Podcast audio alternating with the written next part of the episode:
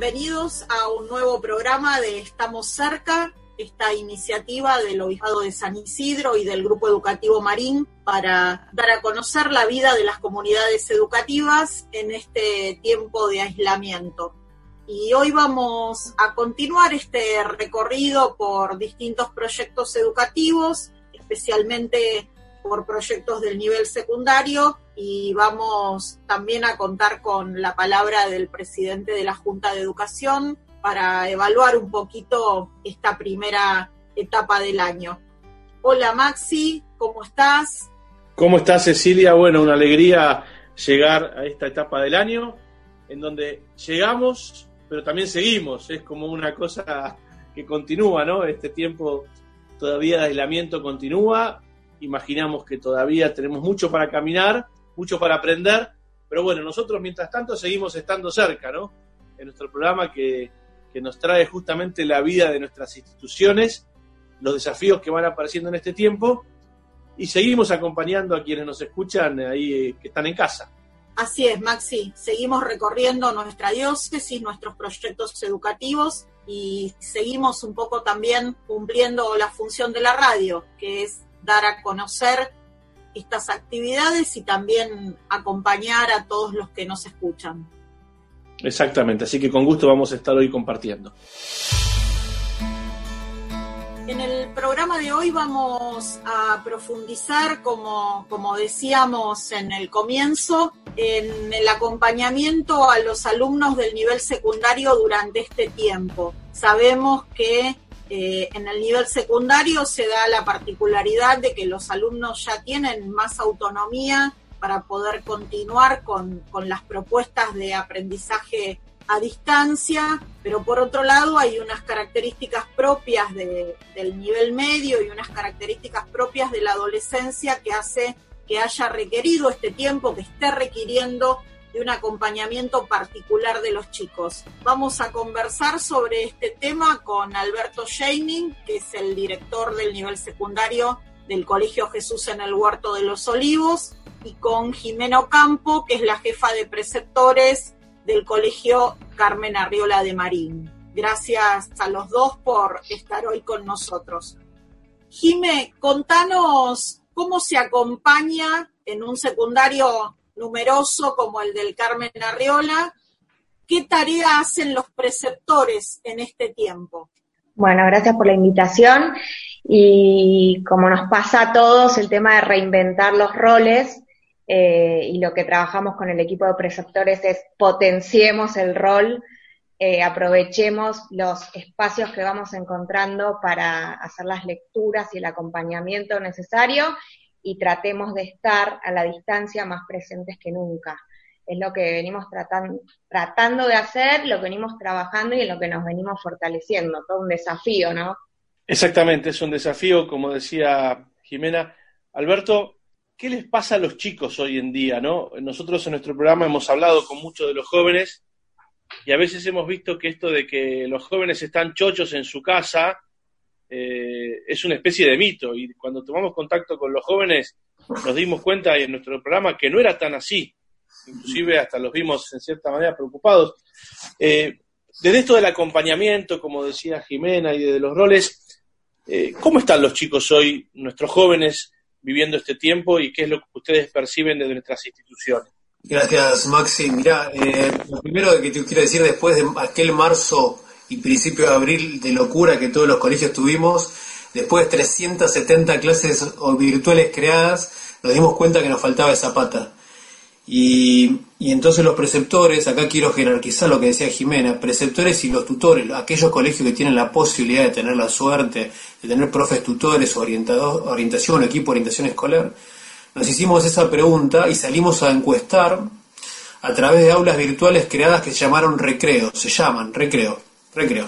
Entonces los chicos en esa aula con su preceptor tenían la posibilidad de decir cómo estoy. Y después en las reuniones de papás aprovechamos y encuestarlos y cómo estás en casa, porque lo que vos planteas, Maxi, es lo que también dijimos, esta es la pata que nos falta. Eh, y nos encontramos como todo en lo, en lo novedoso y triste que tiene la pandemia, pero novedoso como tránsito, que al principio era esta locura de a ver, a ver, y energía y hasta que se encausó. Pero ahora, pasó el primer trimestre, empezamos a notar que se van pinchando los ánimos, sobre todo en sexto año, que no es el año que ningún colegio, ninguno de nosotros que cursó el secundario se imaginó tener. Entonces el desánimo, la incertidumbre, el hecho de no tener claro esto que ya sabemos y es de, de noticiero y de política pública, hace que el adolescente busque el hoy. Bueno, ¿qué podemos hacer ahora? Y creo que el, engancho el eslogan del programa, estar cerca, porque a eso fue la vuelta que creo que los colegios dimos. Es, bueno, ¿ahora qué podemos hacer? No sabemos cuándo volvemos, no tenemos idea qué va a pasar el mes que viene. Vamos con el hoy. ¿Qué tienen ganas de hacer hoy en la escuela que repercuta en los otros años? Entonces, eh, ¿cómo están los chicos? Y con ese grado de protagonismo logramos sacarlo, si se quiere, de un status quo que se venía cocinando, que es, ¿qué sentido tiene seguir haciendo lo que estoy haciendo? La frase que encontramos es, no me molestes, Alberto, siete y media, pongamos la clase a las nueve, así se durmiendo, me conecto a la Play de 4 a 8 de la mañana, juego toda la noche, estoy en, con mis amigos, todo trastocado, todos en casa, los que somos con familias, hijos numerosos, y lo que decían ustedes, todo raro, bueno, eso es un poco como encontramos a los chicos hoy. Además de las energías positivas, ¿eh? obviamente. Exacto, exacto. Y Jimena, eh, vos decías al comienzo también de la charla que, que, una de las cosas que tuvieron que trabajar con tu equipo es el tema de los roles nuevos, ¿no?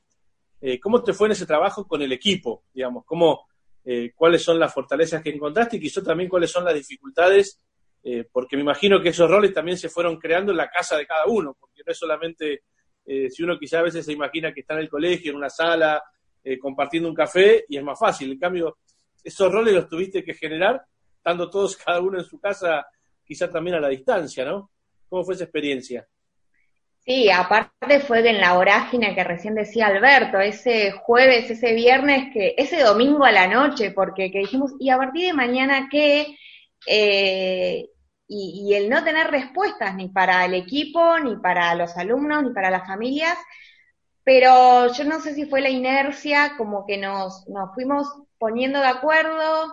Al principio fue algo que parece como hoy lejano, pero averiguar los contactos de mail de cada alumno. Por ejemplo, fue la primera tarea que hicimos, eh, que en, algún momento nunca pensamos que iba a ser tan importante y empezamos esa semana a ir atrás de cada contacto, de cada mail y, le empezamos a dar el valor que tenía los medios de conexión para estar cerca.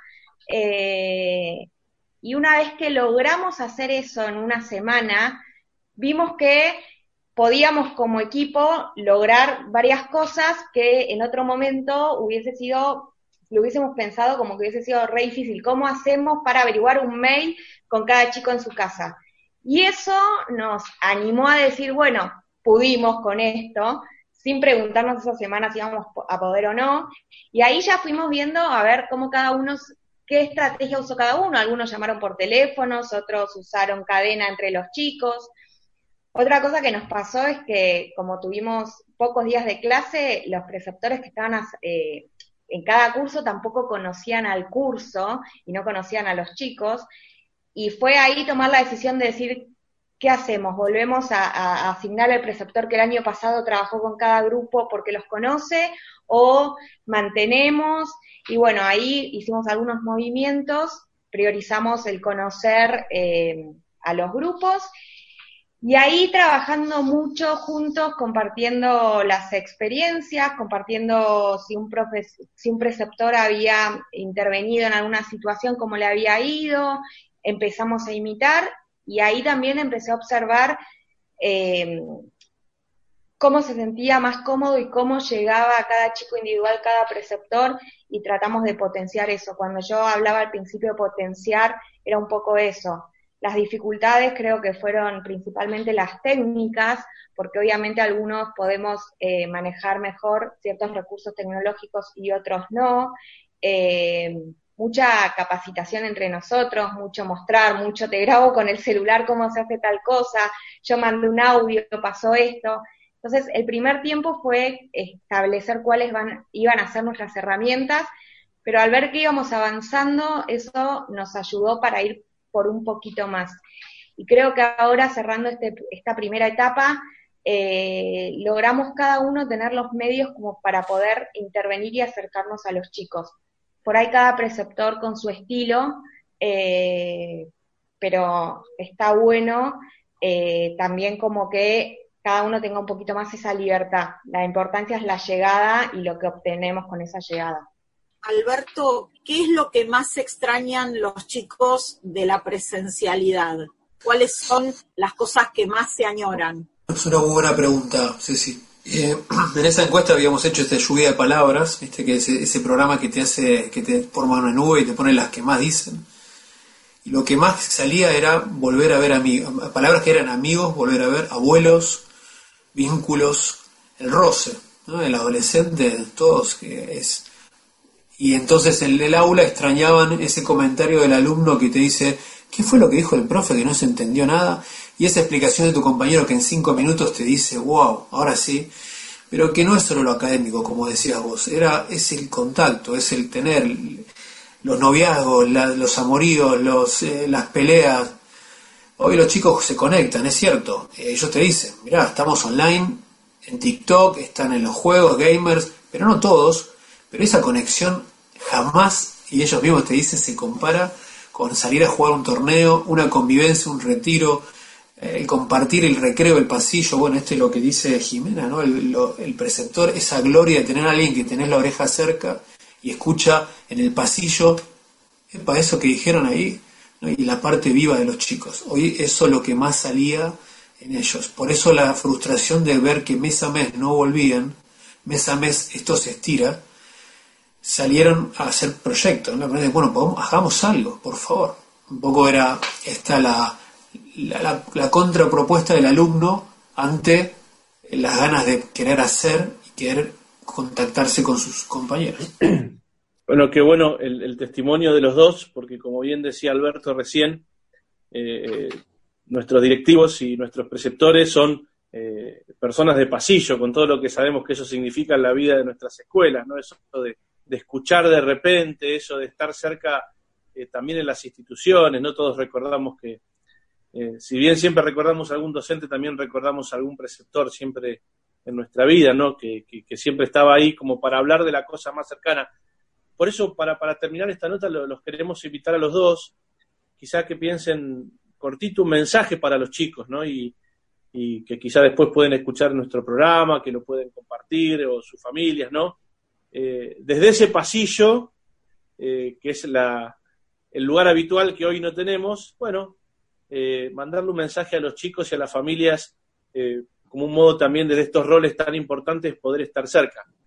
Si querés empezar, Jimena, y después Alberto también desde su rol.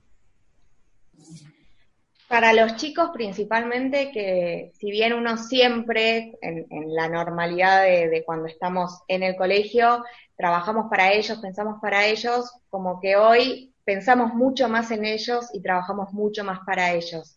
Y que mm, cada cada momento que, hoy compartimos, cada encuentro virtual, cada mail que, nos cruzamos, cada llamado telefónico hoy tiene mucho más valor, que nos están fortaleciendo y que están fortaleciendo los vínculos. Hoy creo que los vínculos son más reales, a pesar de la distancia, y que estamos trabajando mucho más para ellos y por ellos. Bueno, en mi caso, ante la pregunta que más me suena de los chicos, es ¿qué sentido tiene esto, no? Seguir haciendo las cosas, ¿para qué? Y mi mensaje es, em, miren, la pandemia es sin duda una situación y la pregunta que nos haríamos es cómo queremos ser recordados después de este periodo. ¿Cómo nos gustaría que nuestros amigos, ustedes en sus casas, en sus colegios, en tu compañero de curso, cómo te gustaría pasar ¿no? la historia después cuando cuentes, yo estuve ahí, yo fui parte de esa pandemia? Y me parece que es la acción, vuelvo a decir, el programa me gusta mucho el mensaje que han puesto, estar cerca. El mensaje que les queremos decir es que no aflojen, que cada acción, por más que sea pequeña y la suma de tu colegio, de tu curso, va a ser la diferencia cuando tengamos que contar esto como una historia vivida y lo importante es cómo la vivimos y con qué desafíos ¿no? las quisimos enfrentar. Gracias Alberto, gracias Jimena, gracias por contarnos el testimonio y el trabajo de cada uno y sobre todo por vivenciar esto que, que es nuestro lema, ¿no? Estamos cerca. Gracias por transmitirnos con el trabajo de ustedes todos los días que hay una intencionalidad y una búsqueda de estar cerca de nuestros alumnos, de las familias de nuestros alumnos, por encima incluso de lo académico en este tiempo tan difícil. Gracias a ustedes por la invitación. Muchas gracias, gracias a ustedes. Gracias.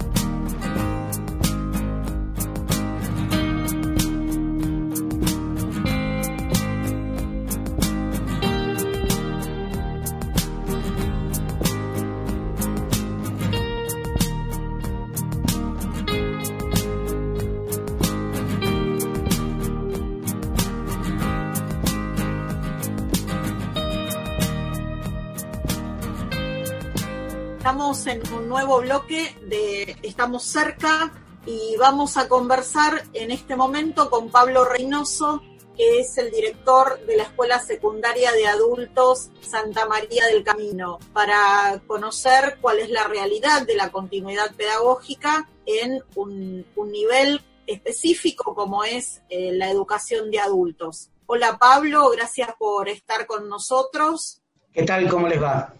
Pablo, contanos un poco cuáles son las características de la continuidad pedagógica en un colegio secundario destinado a, los adultos. Bueno, eh, mira Ceci, para poder hablar de, la continuidad pedagógica tenemos que situarnos contextualmente. Eh, es una escuela de adultos, sí, pero también es una escuela de adultos situada en un barrio muy especial del partido de San Isidro. Eh, nosotros estamos en el Bajo Boulogne, eh, un barrio que tiene históricamente carencias de tipo socioeconómica eh, bastante serias en algunos casos, y, la escuela atiende una población que tiene una realidad social que esta pandemia puso mm, en relieve en mayor medida, digamos, ¿no? una de las cosas que me parece a mí esta pandemia en en el tema educativo ha puesto sobre el tapete es el tema de la, de la desigualdad. La sociedad en la que vivimos es una sociedad muy desigual. En general nosotros teníamos conocimiento de que esto era así, pero la pandemia lo puso más en evidencia. Eh, y eso se nota mucho en el tema de la continuidad pedagógica, porque obviamente, como la mayoría de los colegios, nosotros hemos tenido que eh, elaborar dispositivos para poder seguir atendiendo a nuestra población de manera virtual. Y ahí nos encontramos con serias dificultades porque un porcentaje bastante importante de nuestros estudiantes no tiene acceso eh, a la conectividad, no tiene computadoras, la mayoría de ellos sí tiene celular, pero son celulares a los que se les termina el crédito muy pronto y entonces la dificultad para poder hacer esa continuidad pedagógica es este, bastante seria. Qué bueno, Pablo, que nos contás, porque bueno, es una realidad también justamente que queremos mostrar de nuestras obras y del esfuerzo que se hace en nuestras obras para poder darle continuidad en este tiempo. Eh, hemos tenido que, que, contar estas cosas también porque son justamente parte de la realidad. Ahora, ¿Cuáles son las fortalezas que has visto en este camino también? ¿no? ¿Cuáles son las cosas que han florecido como virtud y que, incluso quizá eh, te han conmovido de los alumnos de, este tiempo?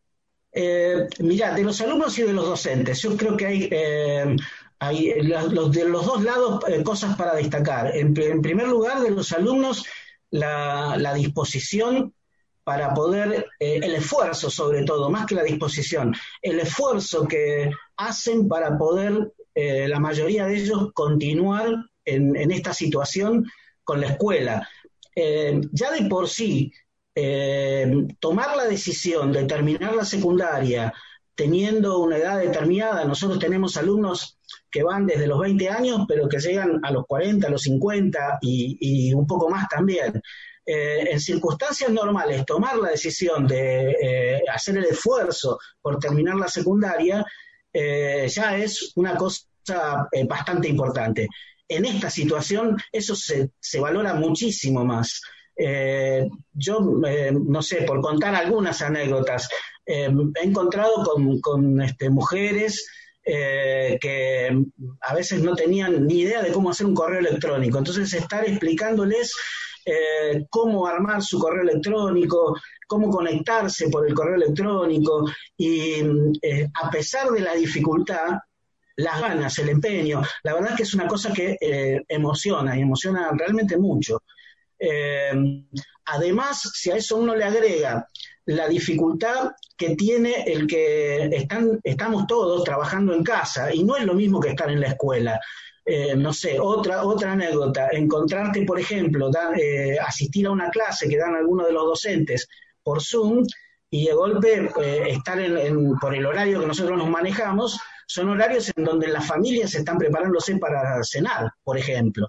entonces, poder concentrarse eh, en una situación que no es la situación del aula eh, es realmente muy complicado. Y sin embargo, eh, uno ve el, esfuerzo, las ganas, el empeño, y realmente esas cosas em, emocionan, porque además de la realidad social que nuestros estudiantes viven, tener que elaborar toda esta situación tan difícil, eh, porque a veces la pandemia desgraciadamente está tocando al barrio y nosotros tenemos estudiantes que incluso están con, COVID. Eh, la verdad que es una situación complicada, pero que se valora mucho el esfuerzo. Eso por un lado. Y por el otro lado, los docentes, que la verdad que la mayoría de ellos eh, han hecho un esfuerzo enorme para adaptarse a estas circunstancias de, tener que trabajar de manera virtual. La enorme mayoría de ellos no tenía experiencia de este tipo de cosas.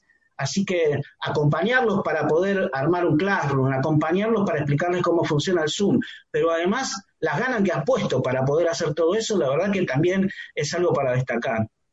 Pablo, y bueno, sabemos que esta pandemia en algún momento va a pasar y sabemos que volveremos de una u otra manera a, a la educación presencial como la conocemos o como la más o menos como la conocíamos y eh, sabemos que Santa María del Camino es un proyecto que le permite, como vos decías antes, a muchos adultos del barrio y a veces no tanto, poder terminar la escuela secundaria, algo tan necesario en este momento, eh, no solo por cuestiones laborales, sino también en muchos de nuestros alumnos, también por una cuestión de realización personal, de crianza de los hijos, de un montón de oportunidades y a lo mejor de cuestiones pendientes.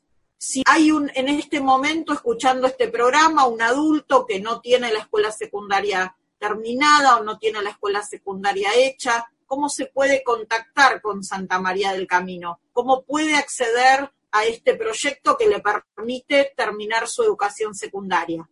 Eh, bueno, hoy los canales son vía, vía mail. Eh, yo te puedo pasar eh, mi mail institucional de la escuela, que se pueden contactar conmigo, que soy el director, que es reynosop.marin.edu.ar y ahí preguntarme todo, todas las dudas y todas las, las incógnitas que les puedan despertar el hecho de aventurarse, porque esto es una aventura, a terminar este, eh, la escuela secundaria. Y ahí, bueno, empezar a, proyectar la manera de acercarse a la escuela. La verdad que en estas circunstancias y en estos momentos del año ya tenemos que pensar para el año que viene, ¿no? Para el año próximo. Pero estaría muy lindo que uno, que a, la persona que ya tenga en, en su cabeza el poder terminar alguna deuda pendiente, como decías vos, eh, o alguna cuestión personal, o, por ejemplo, ¿por qué no? Que de hecho lo, hemos tenido, eh, poder proyectarse para más adelante y terminar después un, estudio, un estudio terciario, un estudio universitario, eh, estaría muy lindo que se empiece a acercar a la escuela para poder ir proyectando el año que viene y, poder este, conocer las propuestas que tenemos para, para poder acompañarlos. Y para terminar, Pablo, recién decías y nos traías el testimonio de, los alumnos y alumnas que a veces aún en medio de la mesa que se va poniendo y de la casa que se va ordenando se dedicaban un tiempito eh, para el estudio, algo que nos, nos llena a todos. Eh, te invitamos a que termines con un mensaje para ellos, ¿no? que están en sus casas, que también, como bien decías, muchas veces en lugares con, con pocas posibilidades y con mucha incertidumbre. Eh, bueno, te, invitamos a que termines con un mensaje para ellos que, seguramente van a, a recibir igual que todos nosotros. Mi mensaje es el que, el que les doy semana a semana cuando me conecto para participar en alguna clase que ellos tienen con algunos de los docentes. No bajen los brazos. Esto va a pasar. Nos tocó vivir situaciones extrañas que no pensábamos, pero van a pasar nos vamos a volver a encontrar en el aula, vamos a poder en algún momento, quizás no al comienzo, pero en algún momento nos vamos a poder volver a abrazar eh, y juntos vamos a poder terminar ese sueño que yo sé que cada uno de ellos tiene.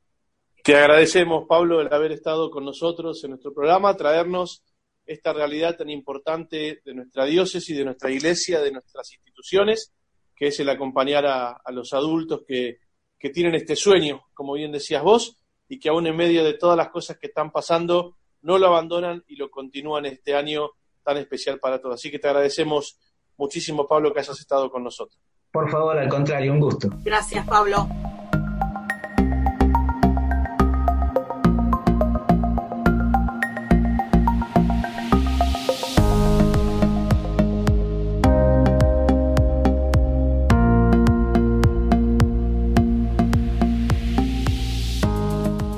Este bloque de nuestro programa vamos a compartir, como venimos haciendo, una conversación distendida con Rodrigo Martínez, que es el presidente de la Junta de Educación Católica de nuestra diócesis de San Isidro, para poder quizá compartir, llegando ya a mitad de año, bueno, las experiencias y las fortalezas de, de este tiempo que ha sido tan inédito para nuestras instituciones y sobre todo, bueno, que nos desafía a poder seguir caminando en este tiempo que nos toca vivir en la iglesia y también en cada una de nuestras instituciones educativas. Así que te recibimos, Rodrigo, eh, bueno, con mucha alegría para poder compartir este rato.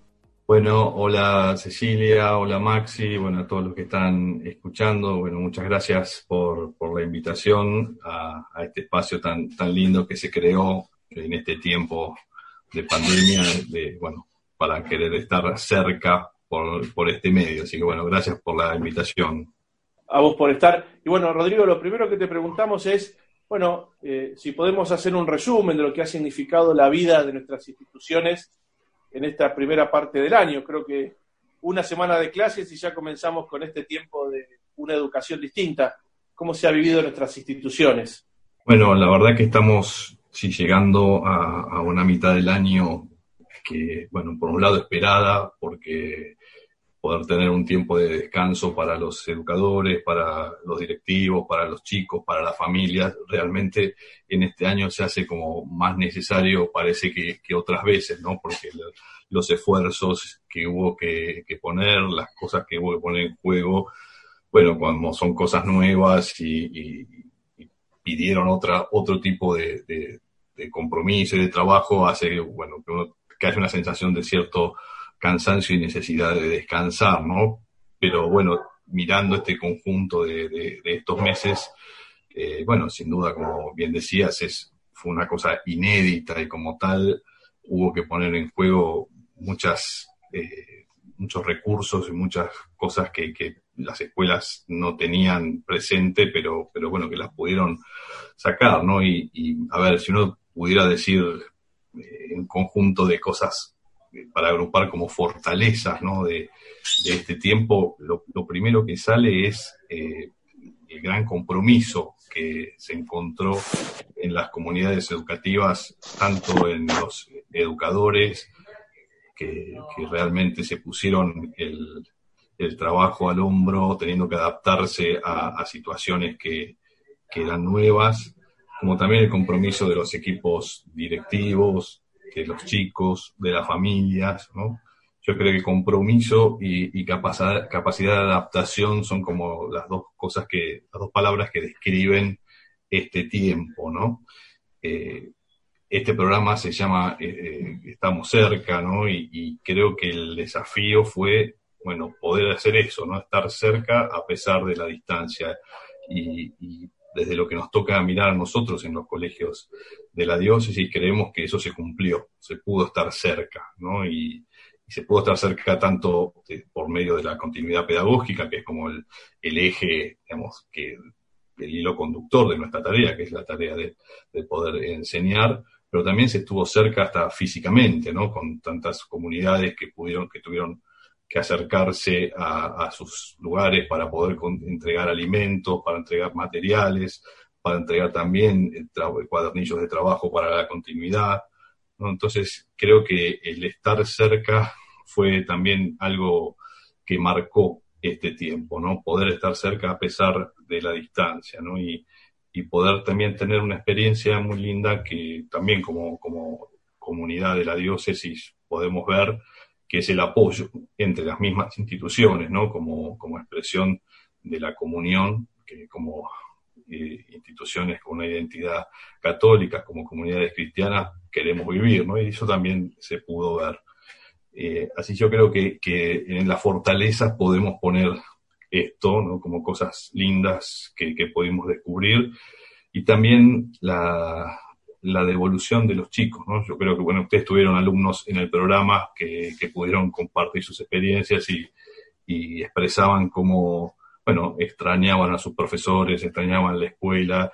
Eh, bueno, eso es también una, linda devolución, ¿no? Cuando uno tiene algo que lo tiene eh, habitualmente, bueno, cuando no lo tiene lo, se da cuenta del valor y creo que pasó también y eso también es un, es una linda experiencia saber que, que, bueno, que todo el trabajo que se viene haciendo eh, se ve reflejado en eso y que los chicos lo valoran, ¿no? Y yo creo que, eso podría decir como, como las principales eh, fortalezas, ¿no?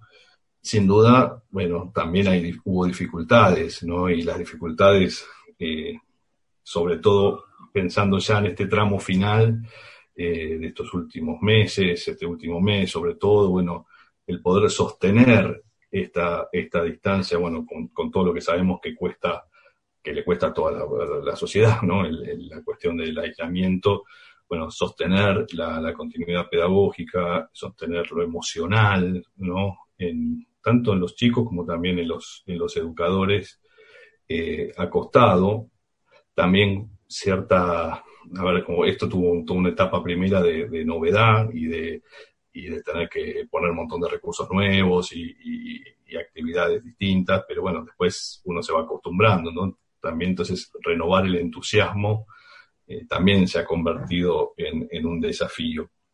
Eh, sostener tensiones que, se pueden ir produciendo, ¿no? Y que la distancia a veces puede dificultar, la distancia física, digamos, puede dificultar para, para resolverlo. Y, y sobre todo este tiempo también de, de, incertidumbre, ¿no? De, decir, bueno, estamos en el medio del río y nos cuesta ver la otra orilla, ¿no? Entonces eso, eso también eh, aparece. Hay todo un capítulo que podríamos nombrar que tiene que ver con las dificultades económicas, ¿no? Que, que, eso también es, es para charlarlo eh, largo, pero bueno, estamos pensando más lo, lo que es la, la comunidad educativa, la continuidad pedagógica, pero sin duda también la incertidumbre económica en las familias y en las instituciones, bueno, aparece en este tiempo como, como algo muy fuerte y nos encuentra en esta mitad del año donde uno ya empieza a dar vuelta a la hoja y empieza a pensar en lo que viene de la, de la, segunda mitad y del año que viene, bueno, se nos presenta como, como un interrogante grande.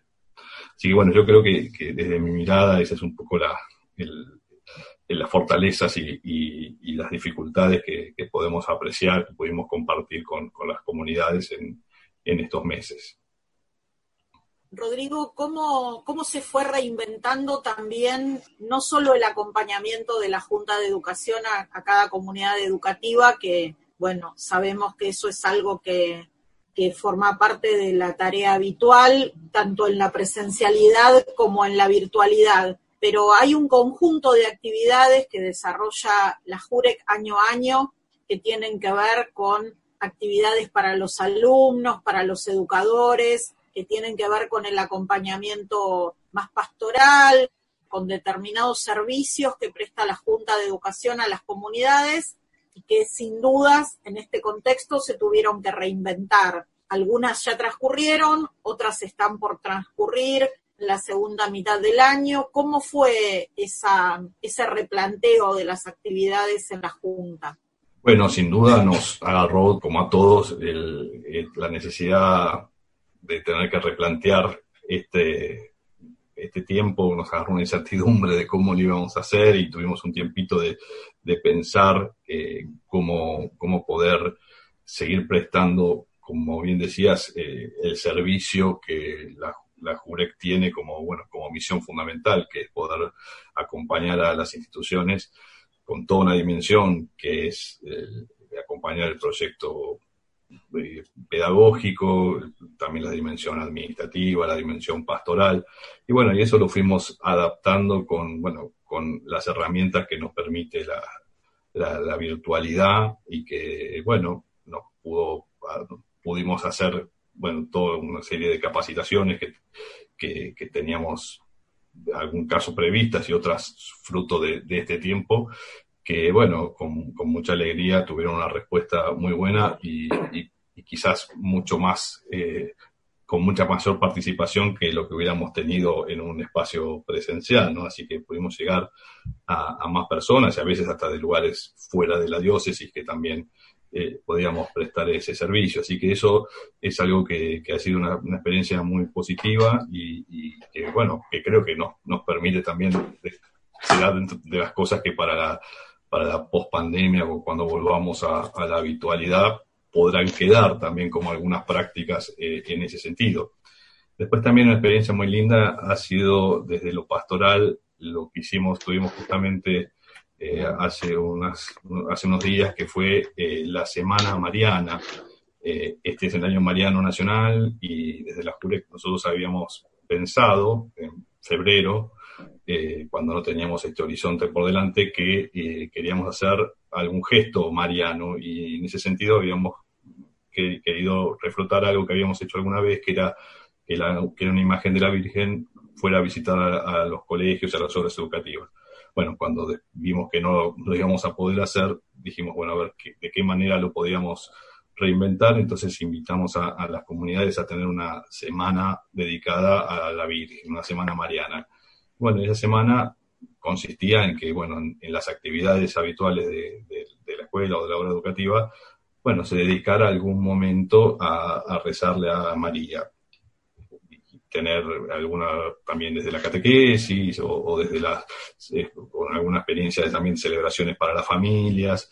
Bueno, la verdad que fue muy lindo porque, bueno, más allá de, lo que significa poder ponernos en, en manos de la Virgen y en este tiempo eh, bueno, pensando con, el lema que tenía la semana, que era mirando a María nos sentimos acompañados y cuidados, bueno, poder tener esa experiencia, pero también tener una experiencia que nos uniera, ¿no? Y en ese sentido sentirnos parte de, una comunidad más grande y sentir que estábamos rezando uno por, unos por los otros, ¿no? Así que eso fue una experiencia muy linda que todavía, bueno, sigue, sigue seguimos recogiendo eh, lo, que, lo que se fue viviendo y bueno, lo hemos ido compartiendo en las redes sociales y, bueno, y, creo que nos, nos, nos ha hecho muy bien y nos ha hecho sentirnos, eh, bueno, como, como dice el lema, acompañados y cuidados y también sentirnos hermanos entre nosotros. Así que esa fue una linda experiencia pastoral. Y de acá para adelante eh, tenemos también algo que tuvimos que replantear, que es eh, una actividad que tiene ya muchos años en, la JURE, que es la Jornada de Orientación Vocacional, que es un espacio de, donde a los chicos de los últimos años del colegio, a, modo de feria universitaria, presentamos la propuesta de las principales universidades e institutos terciarios para que ellos puedan pensar su, su vocación y pensar qué, carrera quieren seguir, que eso se hacía, bueno, un día, bueno, eh, en el mes de julio, en, el gimnasio del Colegio Marín, donde hacíamos, bueno, esta feria, bueno, este año no lo íbamos a poder hacer, así que, bueno, hemos decidido repensarlo en una modalidad virtual durante eh, cuatro días en el mes de agosto, eh, para, bueno, por medio de distintas eh, mesas de, reflexión, de presentación de carreras, presentación de universidades, bueno, los chicos puedan chicos y chicas de, las, de los colegios puedan participar. Así que también eso es una linda experiencia que además nos va a permitir llegar a otros también, digamos, ¿no? Porque siempre, bueno, es una experiencia que siempre fue muy, muy concurrida. teníamos alrededor de 5.000 chicos que pasaban durante el día por, por la jornada. Bueno, ahora podremos también llegar a, jóvenes de, otro lado, ¿no? Así que bueno, eso también viene para el mes de agosto. Eh, y bueno, y después, según como sea el panorama, tendremos que seguir pensando eh, como qué otras actividades y además alguna otra actividad de formación que ya estamos eh, pensando, alguna que hace a, la continuidad pedagógica y otras que hace también a, cómo pensar la vuelta a la presencialidad, ¿no? que va a ser el desafío que viene. Rodrigo, y para terminar, eh, consultarte por un tema que lo hemos conversado con muchas de nuestras instituciones a lo largo de estos programas, que es el tema del desafío de la conectividad para educativos.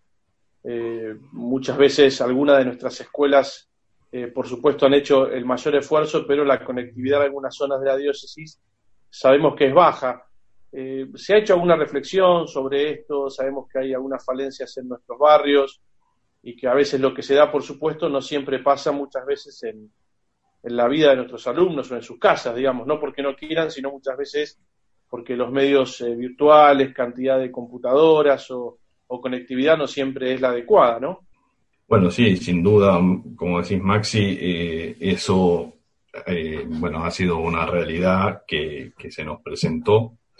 Como decía al principio, bueno, eh, la creatividad y el compromiso de, las instituciones, de los educadores, ha buscado la manera de, subsanar esta, esta dificultad, tratando de que nadie deje de tener su, su continuidad pedagógica o que puedan tener los recursos necesarios para aprender. Pero bueno, pero la realidad muestra que hay, una, hay un déficit en ese sentido y, es un tema muy, muy, muy, de, fondo, digamos, porque es, además de requerir todo este esfuerzo extra, eh, bueno, sabemos que, que la consecuencia de esto es aumentar una, una desigualdad que, ya se da en, la sociedad, en la educación, y, que bueno, que, se aumenta esa, esa brecha ¿no? entre que, aquellos que tienen recursos y aquellos que no lo tienen.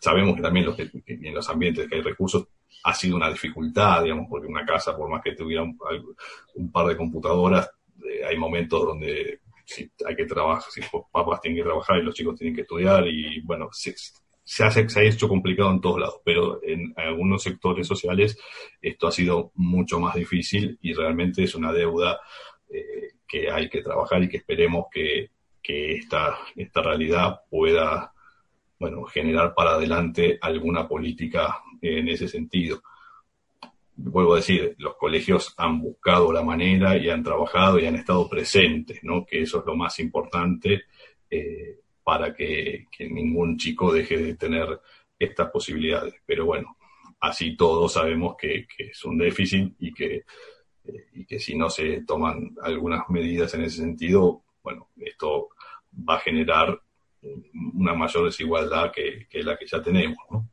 hemos descubierto, Rodrigo, en este tiempo que la educación es conectividad, conectividad de estar cerca y conectividad de poder tener acceso a, conectividad en, Internet, que como vos decías, eh, muchas veces estas dificultades que a veces pasan por la conectividad en lo físico y otras veces pasan por otras cuestiones que tienen que ver con la posibilidad de que las familias y los colegios estén conectados han sido de alguna manera subsanadas por el compromiso de los docentes que han ido buscando alternativas, muchas veces de manera artesanal, para la propuesta para, para cada colegio, para cada chico, para cada familia. Para cerrar, eh, ¿cuál sería tu, tu mensaje en este momento para los docentes de la diócesis? Bueno, en primer lugar, digamos, la, primer, la primera expresión que, me sale decirles es gracias, ¿no? me parece que la primera lo, primero que queremos transmitirle a los docentes es nuestro agradecimiento por, por el compromiso y por, por el esfuerzo que han puesto, por la creatividad, para que esta tarea que, que, que, nos toca eh, llevar adelante en este, en este panorama tan, tan inusual, bueno, se haya podido llevar adelante. Eh, y lo otro es, eh, bueno, que no, que no perdamos la, la, esperanza y no perdamos este, este, estilo que, que tenemos y que, que vos lo decías recién, Cecilia, es el estilo que hace que podamos sentir que estamos cerca, ¿no? Digamos, la distancia nos hizo tener que poner en juego esa, esa capacidad, pero no es que la inventamos, sino porque la teníamos, ¿no? Ya, ya existía eso en nosotros y existía en nuestras instituciones. Eh, cuando uno piensa en una institución de la iglesia, una institución educativa de la iglesia, piensa que es una institución que quiere hacer presente el, el Evangelio, quiere hacer presente a Jesús en la vida de, los chicos, de, las chicas, de las familias, de los educadores. Bueno, una expresión de eso es la cercanía, digamos, una cercanía que hace que el otro se sienta que no está solo, que hay alguien que lo acompaña, que alguien que lo quiere. Bueno, los docentes han sido la expresión visible de eso, ¿no? Y les ha tocado, bueno, estar al frente de esa realidad y ser el medio para que la escuela pueda hacer presente este, su identidad. ¿no? Entonces, en ese sentido, valorar mucho ese, ese trabajo, eh, valorar mucho ese esfuerzo, animarlos a poder seguir trabajando en ese sentido y, bueno, ya no perder la esperanza de que, bueno, que, que como comunidad vamos a poder seguir saliendo adelante y llevando adelante nuestra, nuestra misión, que es la de poder acompañar a estos chicos y chicas que, se nos han confiado, ¿no? Gracias, Rodrigo, por tu testimonio, por tu presencia en, este programa.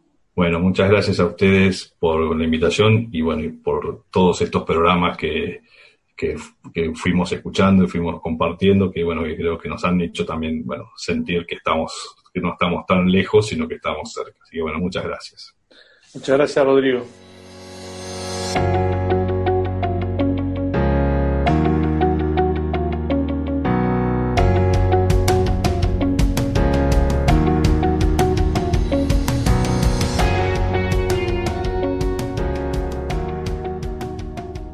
Creo, Ceci, que hemos tenido un programa muy fructífero donde no solamente, bueno, junto a Rodrigo pudimos hacer quizá un resumen de todo lo que hemos vivido en esta etapa, sino, bueno, junto con todos los que nos acompañaron hemos podido acercarnos un poco más a los jóvenes, a los adultos que están en nuestras instituciones, y me parece que todos los testimonios nos ayudan justamente a seguir mirando hacia adelante con lo que nos toque vivir, que sabemos todavía que nos falta un tiempo para volver a encontrarnos, pero bueno, estos testimonios nos ayudan a poder generar una cultura del encuentro a través de estos medios que nos hace conocer en qué estamos. Así es, Maxi, seguimos descubriendo la riqueza del acompañamiento que realiza cada comunidad y seguimos descubriendo también la riqueza de esto que llamamos continuidad pedagógica, que no es ni más ni menos que la continuidad de la vida de las comunidades educativas en este tiempo.